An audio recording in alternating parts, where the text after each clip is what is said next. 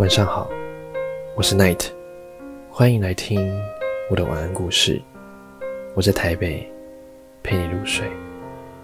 前两天树洞收到了一位粉丝的留言，大致的内容是讲述他个人对于林奕涵事件的一些看法。林奕涵是一位弯弯的女孩，她出版房思琪的初恋乐园书籍后，不久就以自己的生命撕破了一套扣子，将成人世界里的阴暗腐烂尽数推到我们面前。我也认同这位粉丝的观点。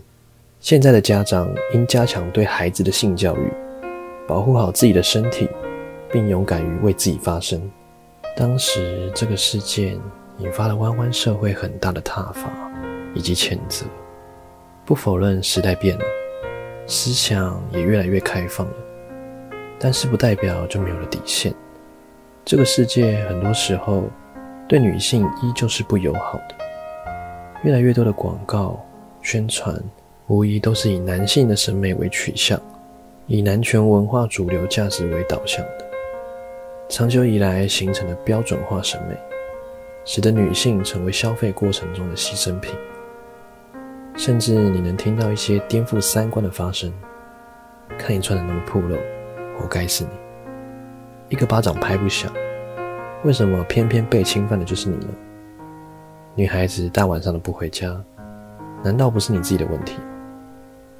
越来越多的网络暴力对受害者造成二次的伤害，不会轻于施暴者。正是这种本末倒置的态度，让很多受害者不敢维权，他们害怕被大多数人认定有罪。这些受害者有罪论，正在把性暴力的受害者推向更深的地狱。二零一八年的时候，美国 Kansas 大学和比利时约翰社区中心。相继举办了一种特殊的展览，其主题是 “What will you wearing？” 展览馆里陈列的是十八位女生曾经遭受侵犯时，她们所穿的衣物。在展览墙上，每件衣服都是我们日常生活中穿的普普通通的衣服。大街上任何一个女孩子都会穿成这样，她们并没有什么特别之处，但是这依旧不能阻挡施害者的侵犯。每一件衣服都在含泪控诉，被侵犯者是无罪的，唯一要负责和被审判的，永远只有施暴者。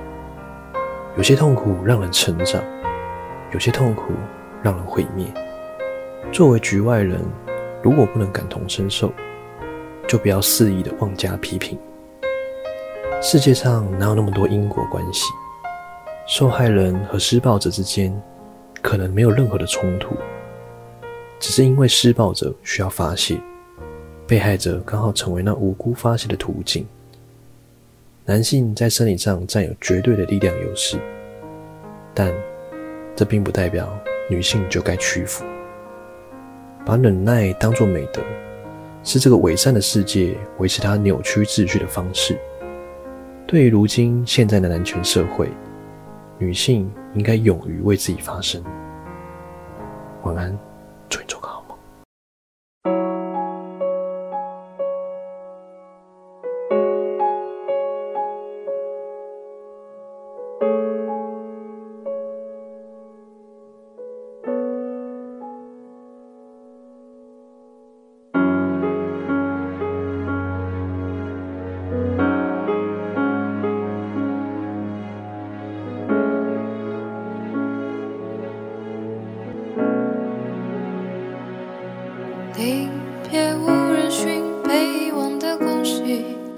盼我再回头，温热你鼻息。冥冥中往昔，笑泪也看作闹剧，有谁来抚平？斩断身侧影，厚葬这风景，望穿长空，再不见飞云。掌心记，问不尽，终会结。将你的话音话语在琢磨，惊弦深处朦胧。